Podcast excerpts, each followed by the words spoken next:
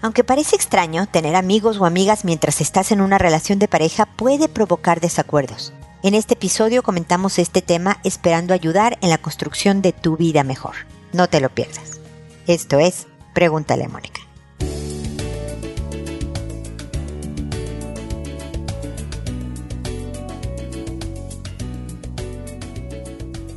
Bienvenidos amigos una vez más a Pregúntale a Mónica. Soy Mónica Bulnes de Lara, como siempre feliz de encontrarme con ustedes en este espacio que habla de lo completo que puede ser una vida, porque desde luego está el trabajo, desde luego está los amigos, los pasatiempos, la vida personal, además de la de pareja, la familiar, con los padres, los hermanos, desde luego con los hijos, etcétera, ¿no? O sea, necesitamos tener como un círculo completo de diferentes áreas, la espiritualidad, que enriquezcan nuestra vida, nos hagan sentir un propósito, nos den alegría y, y demás. Pero hay cosas, por ejemplo, doy muchas veces conferencias sobre la conciliación de la vida personal con la de trabajo, con la de familia. ¿No? Las demandas del trabajo, las demandas de la familia, las demandas de lo que es la cotidianidad puede provocar que tu vida personal no se sienta tan completa y relajada, sino algo conflictivo. Y el tema que nos convoca hoy es cuando tú eres una mujer y tienes un amigo, pero tienes una pareja.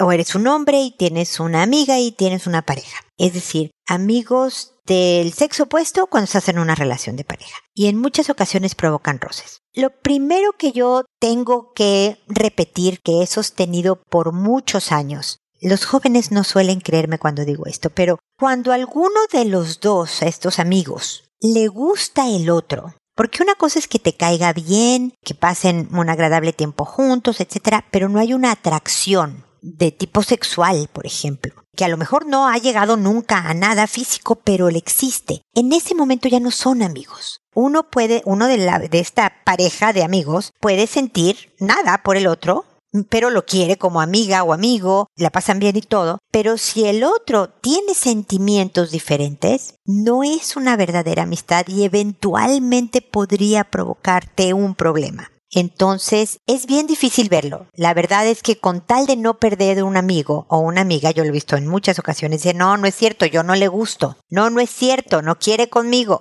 ¿No? Porque no queremos perder esta amistad, la pasamos bien. Además es de alguna manera halagador tener a alguien sabiendo que le gustas, ¿no? Pero nuevamente, si lo que tú quieres es construirte una buena vida, una vida tranquila, una vida satisfactoria, es muy importante administrar estas amistades. Si tienes amigos, si tienes amigas, qué bueno, es parte de la integridad de una vida. Pero el cómo te manejas con cada uno, tú sabes, aunque no se lo digas a nadie, aunque te cueste reconocerlo, pero ahí muy en el fondo sabes cuando estás coqueteando, cuando la otra o el otro responde en la misma línea que no es necesariamente de amistad con una bromita, con algún comentario y demás. Y cuando no, cuando esta amistad es verdaderamente sincera, cuando lo que busca la otra persona es tu bien, no te ve como un hermano o una hermana, no hay sentimientos de atracción que intervengan en esta relación, entonces es tuyo el tema. Tú debes de evaluarlo. Nada más recuerda que lo que quieres es una buena vida, no complicaciones, no dramas. Entonces puede ser muy preventivo, muy preventiva. Sé que este tema es polémico, sé que mucha gente no está de acuerdo conmigo con esto y está bien, eso es lo que me gusta del mundo, que haya diferentes puntos de vista. Así que si me quieres comentar, si quieres darme tu perspectiva, si tienes alguna experiencia que quieras compartir o que a lo mejor requieras también mi punto de vista, recuerda que en www.preguntaleamónica.com ahí estoy. En el botón envíame tu pregunta, me escriben ahí, me llega mi correo personal y yo contestaré, siempre contesto. También recuerden que estoy en redes sociales con frases, con videos, con citas de gente, con herramientas, nada más porque pues este es mi objetivo, que todos tengamos una vida mejor, porque pasa muy rápido y porque no las merecemos, ¿no? Así que bueno, este es mi comentario inicial y ahora me dispongo a responder sus consultas que como saben lo hago por orden de llegada, que a todo mundo le cambio el nombre para conservar su anonimato que una vez que he respondido, grabado el episodio y este se ha publicado en la página, le escribo un correo a cada persona que me consultó diciéndoles el número del episodio, el título del episodio, el nombre que les inventé. A veces hay personas que me regresan un correo diciendo, oye, yo no soy Margarita. Y yo sé que no es Margarita, le puse Margarita en el programa para que fuera anónima su consulta. Así que acuérdense que les cambio de nombre. Pero si recibes un mensaje, un correo de pregúntale a Mónica diciendo, hola Margarita, es porque eres tú y ya respondí tu consulta, ¿no? Y además en este correo les pongo el enlace directo al episodio para que puedan escucharlo sin más preámbulos y, lo más pronto posible escuchen mis comentarios. Me llego a tardar alrededor de dos semanas en responder. Si ven que no he respondido, reenvíenmelo, contáctenme, ya sea por correo, por alguna red social diciendo, oye Mónica, te escribí hace rato y no sé nada, y así puedo averiguar a dónde se metió, ya ven cómo es la cibernética que de repente nos hace trampas, nos pone trampas y se pone correos en archivos que no corresponden pero siempre contesto. Lo hago por audio, es decir, a través de este podcast y no por escrito porque me escuchan mucho más gente de las que me escriben. Y además creo que el tono de voz y la, espero la espontaneidad de mi respuesta porque no, no es que escriba yo lo que les voy a decir, es de verdad leo su correo y les respondo, ayuda a transmitir el mensaje que quiero pasarles. Así que, pues eso, esa es la estructura de Pregúntale a Mónica y ahora voy primero con Saula, que me dice, hola, Hoy deseo recordar contigo que hace años te conté que un día la expareja de mi hermana empezó a aventar las cosas de ella y de su hijo a la calle. El niño salió corriendo a la calle a pedir la ayuda de mi madre. Recuerdo que te conté que me sentía triste porque no podía hacer nada. No iba yo a ese país y no me lo iba a llevar yo. Era frustrante. Hoy me enteré que ese señor le pegaba a mi hermana. Ella me culpa por haberla dejado sola. Con mucho dolor y frustración sigo pensando lo mismo. Hoy en día sigue sin ver sus errores. Sigue sin ver que sí estuve, pero ella no podía ver. Si con los golpes no lo dejó, mucho menos con mis palabras de déjalo. Pero sigue doliendo. Gracias por leerme. No, querida Saula, gracias a ti por compartir esta difícil experiencia. Siempre es complicado cuando una de nuestros familiares está pasándola mal y muchas veces lo que hacemos queda corto, Saula.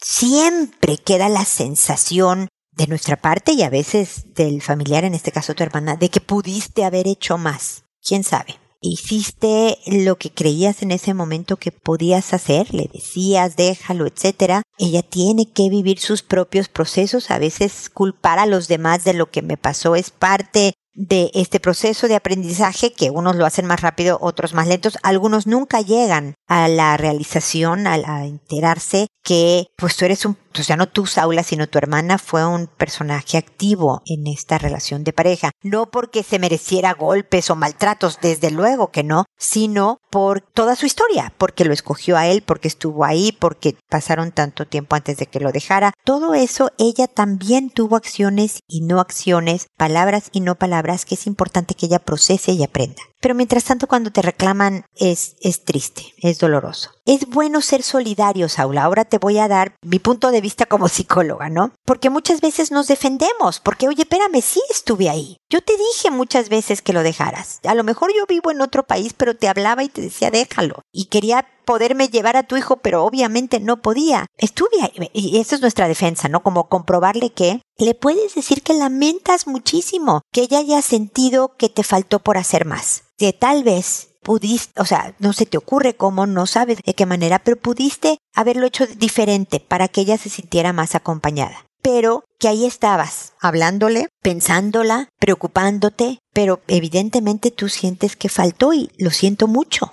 por eso. O sea, me explico, Saula, le estás diciendo sí estaba, pero veo que no fue suficiente para ti y lo siento. Sobre todo, Saula, lo haces porque tu hermana sigue sufriendo y obviamente si sufrió maltratos y golpes, quedó traumatizada y lamentablemente tu sobrinito también. Entonces, el proceso de superar el shock postraumático, de rehacer tu vida, de pararte en tus propios pies, de reconocer tus propias faltas, de reconocer que estuvo con un idiota y que debió de ni siquiera emparejarse con él, etcétera, toma mucho tiempo. Entonces, te entiendo y lamento que, que, tú también estés dolida por estas palabras y por lo que le pasó a tu hermana. Espero que el tiempo, la compañía, el volverse a conectar ayude a, a volver a construir esta relación que para las dos creo es muy importante. Espero que sigamos en contacto, ya lo sabes.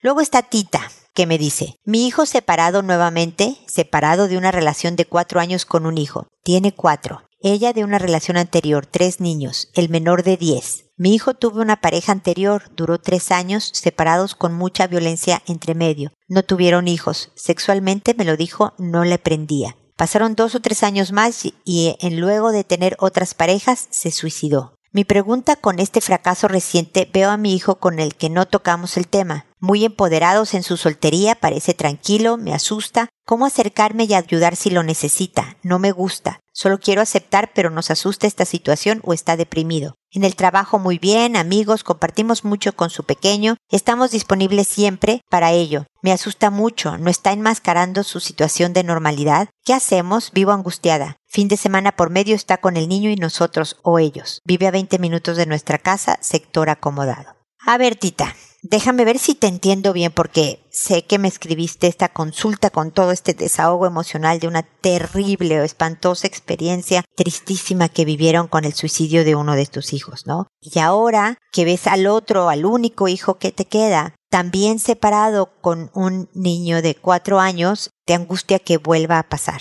Y no es para menos, Tita. Eso es ser normal. Sería muy raro que estuvieras despreocupada por la vida después de haber perdido un hijo de esa manera. Entonces no te culpes. Yo sé que no es culpa lo que sientes, no lo que quieres es no vivir angustiada, pero solo el ver a tu hijo que se vea tranquilo, que se preocupa por su hijo, que va en el trabajo, que tiene amigos, que comparte con sus papás, con ustedes, ahí la lleva. La cosa con los hijos adultos, Tita, como lo pudiste comprobar con tu otro hijo, lamentablemente, es que ni son nuestros ni los mandamos. Nosotros no decidimos lo que ellos van a hacer porque obviamente a lo mejor tú le hubieras decidido no te emparejes con esta niña, no te suicides desde luego y demás. Entonces, pero ellos deciden, ellos hacen. Hay señales, puedes leer sobre el tema, Tita, sobre, sobre la depresión, sobre los eh, ideación suicida se llama, pensamientos suicidas de las personas que están considerando la vida pesta ya no quiero más, para ver si puedes detectar alguna en este otro hijo. Yo creo que también es importante que en algún momento se hable del tema, de tu angustia. Hijo, vas a pensar que estoy loca. O a lo mejor no, hijo. Pero después de lo que le pasó a, no sé cómo se llamaba tu hijo, el que ya no está con ustedes, voy a ponerle Felipe. Después de lo que pasó con Felipe, me angustia muchísimo no estar ahí para ti, no saber cómo estás tú, que nos necesites en algo en específico y que nosotros a lo mejor no hemos detectado. Ay, mamá, ¿cómo se te ocurre? Yo afortunadamente no estoy deprimido o fíjate que en el trabajo te la estoy pasando difícil, pero... O te diga, sí, gracias mamá, mira, lo que yo necesito es que me hablen todos los días o que paseemos fuera de la casa cuando los visitamos mi hijo y yo. No sé, me explico Tita, hablar, enfrentar el tema pero en un, desde un enfoque de que queremos es aprender de todo esto, esta terrible cosa que nos pasó, cómo la hacemos mejor. ¿Qué necesitas de mí? No, mamá, como están las cosas, están perfecto, lo están haciendo bien. Esto es lo que necesito. Eso no va a garantizar nada con tu hijo, Tita. Yo de verdad espero que no vuelvas a vivir otra terrible experiencia de este tipo, desde luego.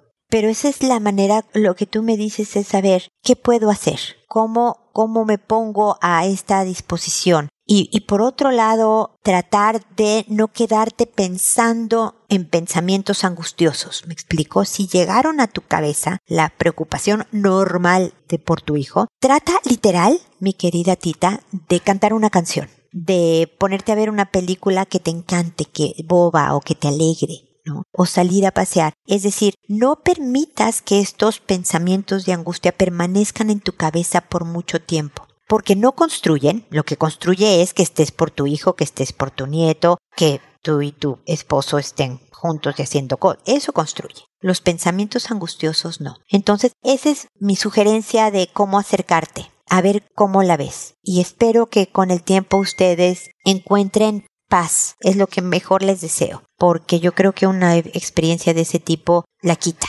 la quita la paz y uno debe de tranquilizar en honor a la memoria de tu hijo que ya no está, el que tú vuelvas a sentir paz lo va a hacer feliz. ¿Me explico? Toma tiempo, tita. Date chance de que vayas despacito. No te exijas demasiado, pero ojalá lo encuentres recordando lo bueno de este hijo que ya no está, lo, lo que dejó, que te haga sonreír, ¿ok? Y recuerda que aquí estoy para cualquier cosa que quieras seguir comentando de este tema u otros, ¿ok? Seguimos de verdad en contacto.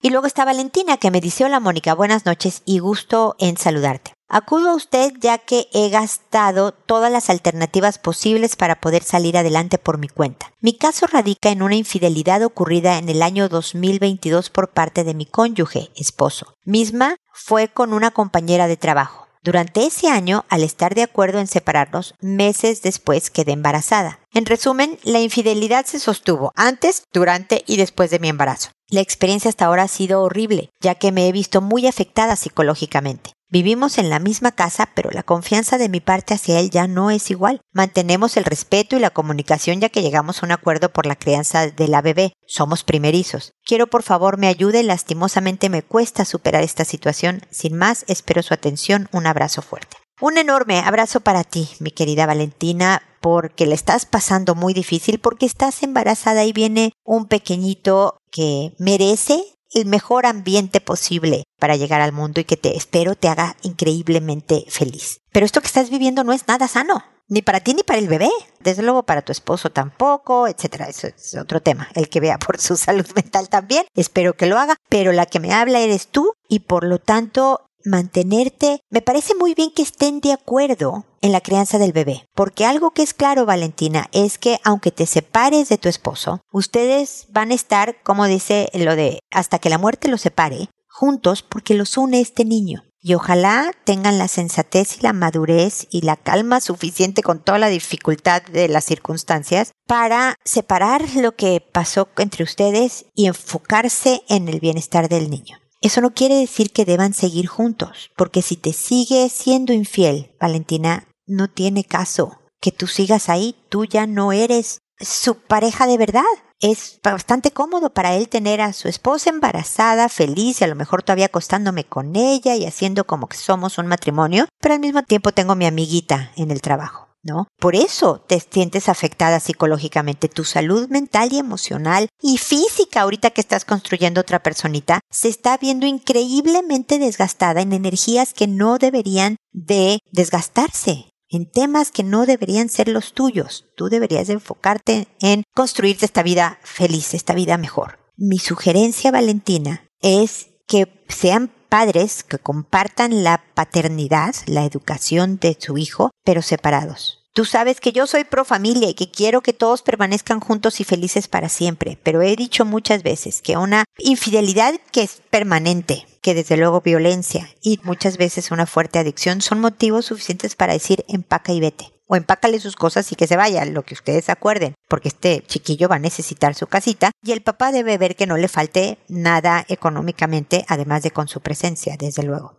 Pero, pero tú no mereces ese trato, no mereces ser segunda en, el matrimonio donde viste ver ser no solo la primera, sino la única. ¿Me explico? El, someterte, digamos, el rendirte a esto y decir, bueno, mira, para no hacer olas y porque tenemos al bebé y quedémonos aquí, pero el hombre sigue con la otra, es lo que te está acabando y no es sano. Y de verdad, estas emociones también les llega a tu bebito. Entonces, cuídate, es bien importante que aunque el bebé ya esté fuera de ti, ya haya nacido, cuídate primero tú, porque en la medida en que tú estés en paz, tranquila y bien, tu hijo también lo estará. Incluso con la separación si lo hacen bien, con tranquilidad. No necesita haber pleito. ¿Sabes qué? No lo hacemos. Tú quieres estar con la otra. Mira, adelante, ya. ¿Sabes qué? Ya estoy agotada. Adelante. Nada más, esto no es mi lugar. Yo no merezco esto. Tú te estás perdiendo de esto, esposo mío. Esta Valentina que era tu esposo, ya no va a estar contigo porque tú estás decidiendo otra cosa, ni hablar. Entonces hagamos esto y esto y esto para que vivamos los dos tranquilos. Espero, Valentina, que te sirvan mis puntos de vista. Desde luego tú puedes decidir cualquier otra cosa que tú creas que sea lo mejor. Lo que quiero es que te cuides. Y espero que sigamos en contacto y me cuentes cómo vas y que yo te acompañe a calmar las aguas, ¿no? Ahorita hay toda una tormenta dentro de ti y es bien importante que volvamos a la calma y a un ambiente en que vuelvas a sonreír, en que vuelvas a suspirar tranquilamente y que esperes con emoción y expectativa la llegada de tu hijito, ¿ok? Así que estamos en contacto, no se te olvide. Y espero, amigos, que nos volvamos a encontrar en un episodio más de Pregúntale a Mónica. Y recuerda siempre, decide ser amable. Hasta pronto.